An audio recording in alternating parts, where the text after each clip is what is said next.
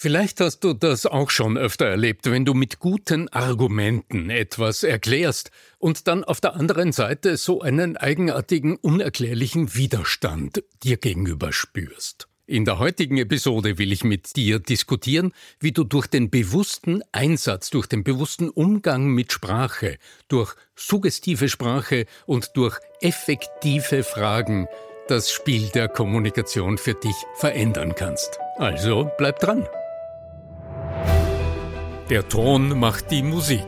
Der Podcast über die Macht der Stimme im Business. Mit Arno Fischbacher und Andreas Giermeier. Für alle Stimmbesitzer, die gerne Stimmbenutzer werden wollen. Menschen überzeugen mit hypnotischen Sprachmustern das klingt ja immer so verrucht und da meint man, dass dann irgendeine Person da sei, die plötzlich ganz willenlos wird und alles tut, was du ihr denn durch deine magischen Worte suggerierst. Lieber Arno Fischbacher, es gibt bei dir ja diesen neuen Online-Kurs und eine dieser Lektionen darin, da handelt es sich genau um diese hypnotischen Sprachmuster. Ich möchte das eine oder andere aus dir heute herauslocken. Grüß dich, Arno. Hi. Hallo, Andreas. Andreas Giermeier von lernenderzukunft.com. Magie der Sprache. Ja, genau. Im, tatsächlich, im Kurselement Nummer 6 heißt es, so überzeugst du mit suggestiver Sprache. Ah, übrigens arno-fischbacher.com, da findet man deinen Kurs, nur für die, die es interessiert, ja. Du erlebst es vielleicht ja auch in dem Moment, in dem das Wort Hypnose ausgesprochen ist, sehe ich immer so kleine Zuckungen rund um die Augen meiner Zuhörer uh. und Gesprächsteilnehmer. ja, ja. Weil, Was äh, macht der Mann jetzt ja, gleich ja. mit uns? Ja? Weil Hypnose das äh, nach wie vor von vielen Menschen so missverstandene Thema ist. Letztlich ja. ist ja Hypnose genau betrachtet nichts anderes als das Fokussieren der menschlichen Wahrnehmung. Bewusstseinszustand verändern eigentlich, ja? Mm, ja, genau. Also die Perzeption, die Wahrnehmung auf einen Punkt, welcher immer das ist, zu fokussieren.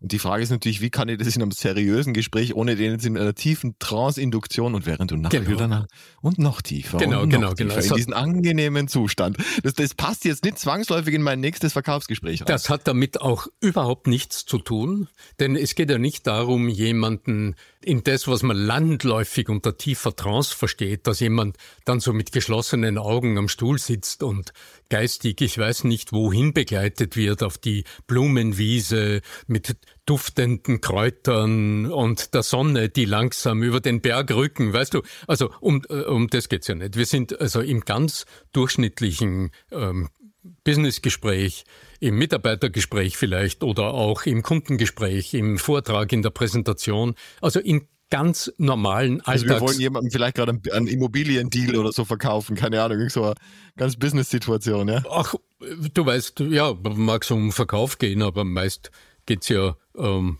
um ganz banale Dinge, um profanes Zeug, ja. Ja, genau, im Projekt irgendwie einen Schritt weiter zu entwickeln oder Mitarbeiter.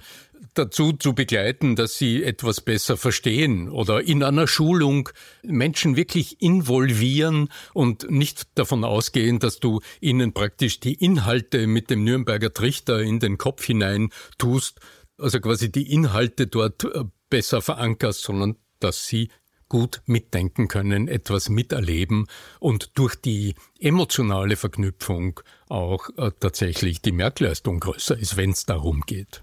Ja, liebe genau. Grüße von mir und meiner lieben Vera Birkenbiel. Vera Birkenbiel, also ganz genau. Insofern, ja, ja. Genau. Und wie gesagt, also du hast ja in deinem neuen, äh, in deiner neuen Online-Akademie da dich sehr intensiv diesem Thema auch gewidmet. Deswegen äh, möchte ich dir eben heute die Frage stellen, welche Handwerkszeuge du deinen Teilnehmerinnen und Teilnehmern da an die Hand gibst und vielleicht kann, können wir das eine oder andere auch hier besprechen. Mhm, mhm, ganz sicher. Vielleicht lass uns mal den Rahmen abstecken.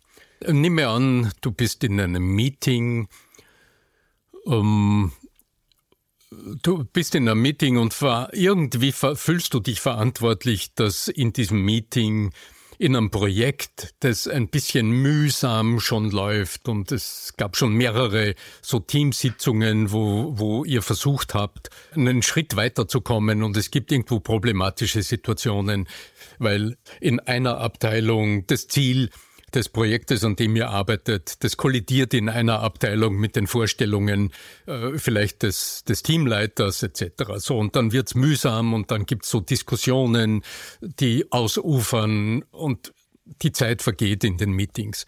Und dann stellt sich oft die Frage auch im, in, in meinen Coachings, in den Trainings, wie komme ich in einem Meeting wenn ich mich verantwortlich fühle. Also was kann ich tun, damit das Meeting immer wieder in die produktive, die Diskussion in die produktive Richtung geht? Dass mhm. also nicht sinnlos über etwas diskutiert wird, was nur Zeit konsumiert und den Teilnehmern auch die Lust eigentlich an der ganzen Arbeit äh, vergällt. Mhm. Mhm. Schlussendlich komme ich in der Diskussion mit meinen äh, Teilnehmern immer zum im Grunde magischen Kernelement der Überzeugungsrhetorik. Mhm. Und wenn man dann drüber spricht, dann, dann schauen immer alle so, weil es so banal ist. Das ist die, zu sein scheint. Zu ja, sein zu sein scheint, muss man sagen. Ja. Denn mhm. das ist die offene Frage. Das ist die offene Frage. Also, wenn du jetzt zuhörst und jetzt hörst, aha, offene Fragen, dann kann ich mir vorstellen, jetzt schläft dir kurz mal das Gesicht ein, weil du dir denkst, naja, mit offenen Fragen hast du dich in deinem Leben auch schon öfter beschäftigt. Was soll da so das Besondere dran sein? Also die offenste aller Fragen wäre, was denkst du? was denkst du? Zum Beispiel. Genau. Ja. ja? Was denkst du? Ohne Frame of Reference, einfach was denkst was du? Was ja? denkst du? Genau. Hm? So. Was wird passieren, wenn du so eine Frage stellst? Wenn das Gespräch aufgewärmt ist und wenn, wenn nirgendwo ein Haken ist, dann wird dein Gesprächspartner sagen, was er oder sie denkt. Ohne Zweifel, mhm. denn dazu ist die offene Frage da.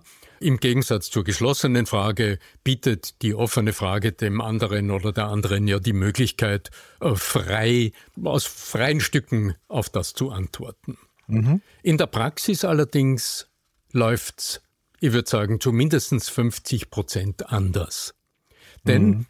denn in der, in der Business-Situation sind ja in der Regel die Rollen klar verteilt. Entweder bist du die Führungskraft und auf der anderen Seite ist eine Mitarbeiterin oder ein Mitarbeiter oder du bist der Anbieter, die Anbieterin und auf der anderen Seite hast du es mit einem Kunden zu tun. Vielleicht bist du ein Dozent oder du trägst gerade vor und du hast Teilnehmer, Teilnehmerin auf der anderen Seite. Das heißt, die Rollen sind verteilt und die Rollen sind beiden klar. Das heißt, wenn ich jetzt eine Antwort gebe auf so eine offene Frage, dann gebe ich ja dem Fragesteller quasi einen Punkt. Ich schenke ihm einen Punkt. Ich gebe etwas von mir preis. Mhm. Und in der Business-Situation kostet das aber immer etwas. Das heißt, meine Antwort kostet etwas. Und drum schalten sich viel zu oft in dem Moment schaltet sich die kognitive Kontrolle, also der innere Kritiker gewissermaßen des anderen ein. Und es wird für einen kurzen Moment überlegt, was kostet mich die Antwort wie also muss so wie ich, ein Bankaccount, also so. Ja, ja, genau, ja. Hm? Also wie, wie, wie, wie muss ich antworten, damit die Antwort mir zu Pass kommt? Also, dass die Antwort ja. mein Anliegen stärkt.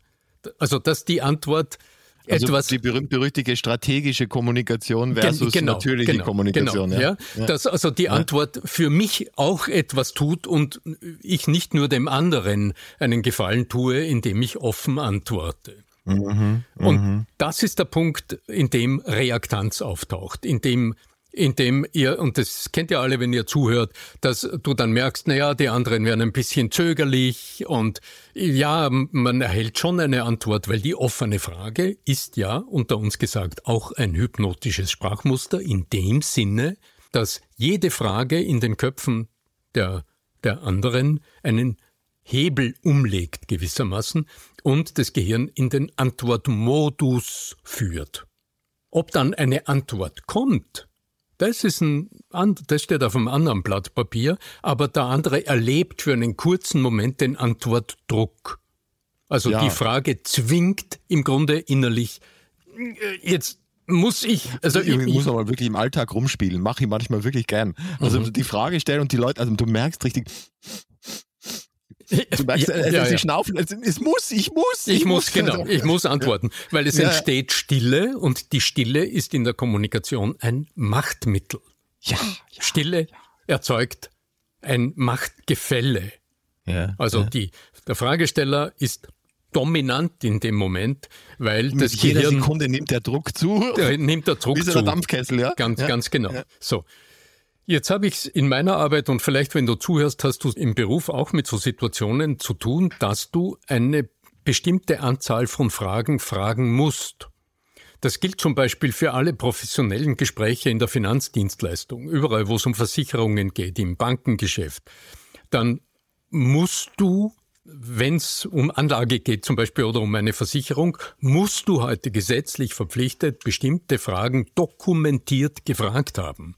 Mm. Ja, so, jetzt hast du also einen Katalog von 15 Fragen auf deiner Checkliste und du hast meist auch ein Blatt vor dir oder ein Laptop oder ein iPad oder irgend sowas vor dir und du musst diese Fragen gefragt haben, weil wenn du es nicht tust, dann ist die Versicherung und so weiter, dann wird es dann wird's juristisch schwierig und genau, dir wird gekündigt, sagen wir mal so, ja.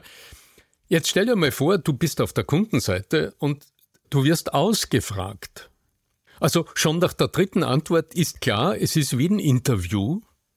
Und im Grunde sind wir dann nicht mehr in einer gleichwertigen Kommunikation auf Augenhöhe, sondern das ist von einem Gespräch in ein Verhör gewechselt. Naja, viele, die, die, also ich habe das dann so erlebt, also die, die, die nehmen dich halt in die dritte Position und sagen, ja, ich muss das ja machen. Ja, ja. Jemand zwingt mich dazu, dann ja, hast du sozusagen den dritten, der, der, dann die Schuld ist und ich muss das ja mit ich, dir so machen. Ich muss das, das tun, genau. Ja, ja, da kann man sich ein bisschen entlasten. Aber ich meine, denk dir mal, die Qualität der Antworten ist enden wollend, würde ich sagen. Ja, weil gerade wenn es jetzt um Familieneinkommen oder um so Dinge geht, naja, der andere denkt auch mit, wie viel sage ich, weil wenn ich jetzt einen zu hohen Betrag sage, dann hat es im weiteren Gespräch wahrscheinlich Folgewirkungen. Also mhm. wie weit lehne ich mich aus dem Fenster?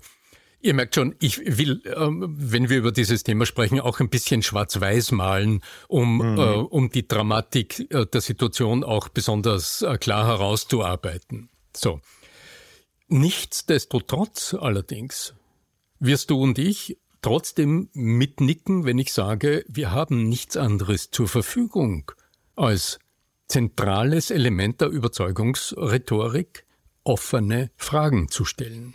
Jetzt kann man sagen, okay, dann liegt es also an der Qualität der offenen Fragen. Ja, an dem lässt sich arbeiten. Ja, an dem lässt sich arbeiten. Und du wirst in, auch in meiner Arbeit, also wer mit mir jemals gearbeitet hat, der wird das unter Umständen auch erfahren haben, dann werden wir überlegen, wie gestaltest du die Frage so, dass sie ein bisschen tiefer schürft. Ich will da jetzt nicht zu tief gehen, also dann gibt's Frage Turbos, Möglichkeiten, die Frage so zuzuspitzen, dass es zu einer präziseren Antwort führt. Aber nichtsdestotrotz orte ich hier immer noch einen Denkfehler.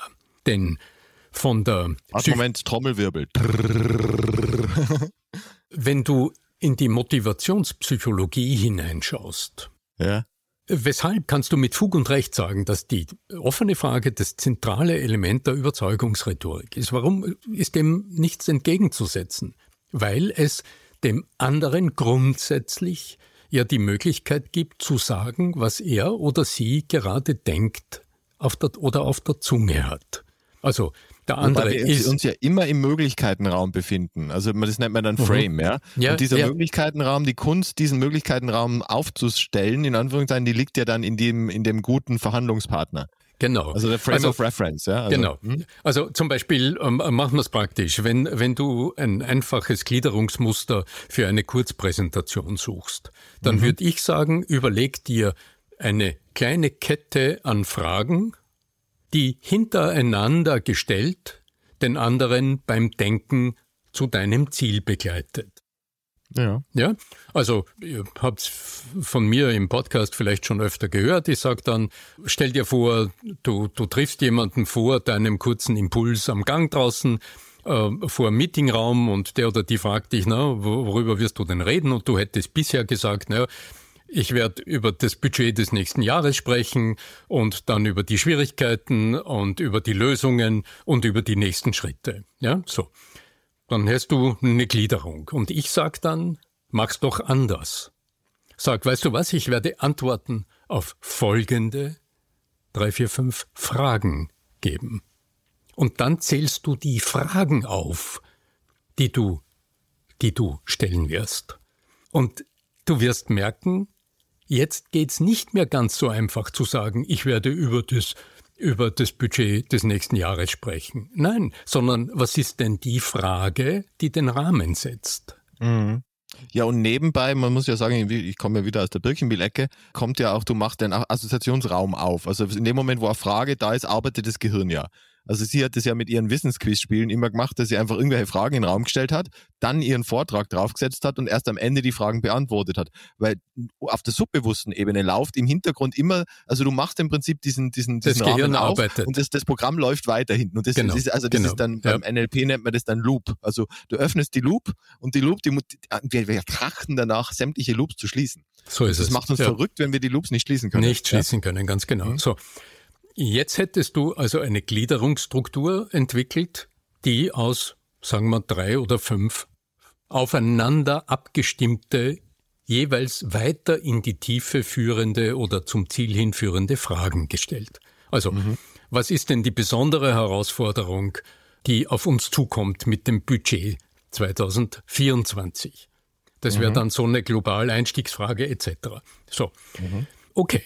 Aber Vorsicht, die Qualität der Frage, den anderen selbst denken zu lassen, also den anderen einen Denkschritt zugestehen, ist machtvoll und von der, Psycho von der motivationspsychologischen Seite her betrachtet heißt das, du gibst dem anderen eine Karotte, du hängst ihm eine Karotte hin, die ihn nach vorwärts Richtung Ziel, Richtung Lösung denken lässt. Mhm.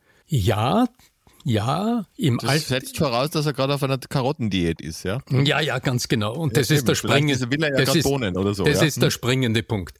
Denn der Haken beim Arbeiten mit offenen Fragen ist, dass ich, ich sehe es in der Praxis so oft, äh, die Leute schauen dann interessiert zu, also hören auch interessiert zu und nicken so, aber gleichzeitig merkt man, sie bewegen sich innerlich noch nicht.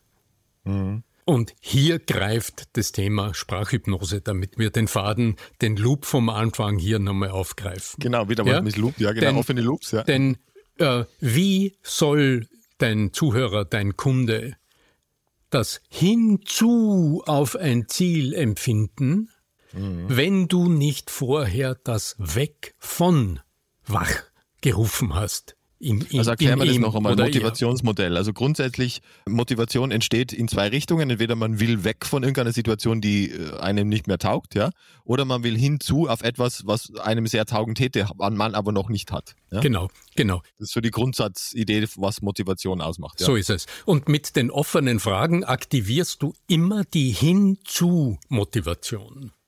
Wenn du außer ich frage nach. Außer du fragst, ja, sagen, ja, ja, außer du fragst sagen, nach dem Negativen. Leben. Ja, ja, genau. Also das funktioniert, das gilt äh, klar zu differenzieren. Wenn du jetzt allerdings zum Beispiel eine Gliederungsstruktur entwickeln willst, ja, dann empfehle ich dir, gestehe der Frage immer zu, dass sie zum Ziel hinlenkt, also zum Hinzu verführt, aktiviere aber, bevor du die Frage stellst, immer das Weg die Weg von Empfindung in deinen Gesprächspartnern. Und die würde ich vorschlagen, teasern wir jetzt noch an und im zweiten Part unseres, äh, also Teil 2 des, also eine weitere Episode, da können wir dann deine, du hast ja vier unterschiedliche äh, Wege in diesen hypnotischen Trichter mit rein zu, die Menschen mit reinzuführen. Ja? So ist es, so ist es, so ist es. Und äh, der Beweggrund, warum ich so auch insistiere auf dem, du merkst, wenn ich drüber spreche, da ist etwas, das bewegt mich sehr, sehr, ja, Leidenschaft, sehr, ja. sehr stark, da ist. Leidenschaft dahinter weil ich mit so vielen Menschen zu tun habe, die alle sehr professionell kommunizieren, die denken sich ja was dabei und erleben trotzdem immer wieder diese Reaktanz in ihren Gesprächspartnern. Also die erleben immer wieder Leerläufe, die erleben immer wieder, dass die offene Frage nicht wirklich dorthin führt, wo sie die anderen hinwollen. Und dass sie eingeschränkte Antworten kriegen, dass sie strategische Antworten kriegen, gut überlegt und immer, naja, ich gebe ein bisschen was, aber ich gebe nicht alles und vor allem ich bin nicht offen und ich gebe keine ehrlichen äh, und geradlinigen Antworten. Da ist immer ein Vorbehalt. Und das ist das, was mich so motiviert, weil hier gibt es eine sehr einfache und durchaus standardisierbare Lösung. Und das scheint mir auch in meiner Arbeit als Coach und Trainer so wichtig, die Dinge möglichst einfach auf den Punkt zu bringen, weil komplex und kompliziert ist das Leben von selbst. Wir brauchen wiederholbare Muster in der Kommunikation, die wir auch standardisiert praktisch immer wieder nutzen können, um Erfolg zu erzielen, äh, damit frei nach frei nach äh, gelingt. Tony Robbins Complexity is the enemy of execution. genau. Die Komplexität ist der Feind der Exekution. Ja, genau, das, genau. Also der genau. Ausführung. Ja, der Ausführung. wer genau. mit in Köln dabei war, weiß, dass Exekution nicht das gleiche ist wie Execution. Ja, ja also darum lass uns da einfach in der nächsten Episode auf die Werkzeuge genauer eingehen. Wobei es gäbe ja ein Hack, es gäbe ja ein Hack, also der jetzt wissen will, was äh, passiert in der nächsten Episode, der könnte ja potenziell auf arno-fischbacher.com gehen und den Kurs sich schon vorher kaufen, weil dann würde die Antworten schon kriegen, auf die er sonst bis zur nächsten Episode hätte warten müssen. Stell dir oh, vor. Ja, oder mal neugierig schauen, was in diesem Kurs außer sprachhypnotische Werkzeuge sonst noch alles zu bieten ist. Gute genau. Anregung, ja, lieber ja. Andreas. Nur so als Hinweis für all die, die jetzt vielleicht neugierig geworden waren. Ja, ja, genau. Naja, was bleibt uns noch? Bleibt neugierig. Ähm, ich kann euch nur empfehlen, beobachtet mal, was passiert, wenn ihr Fragen stellt und schaut mal, wo sind denn so die kleinen zögerlichen Momente auf der anderen Seite damit wir in der nächsten Episode dort gut mit Werkzeugen ansetzen können. In diesem Sinne möge die Macht der Sprache und natürlich insbesondere deiner Stimme mit dir sein, dein Arno Fischbacher.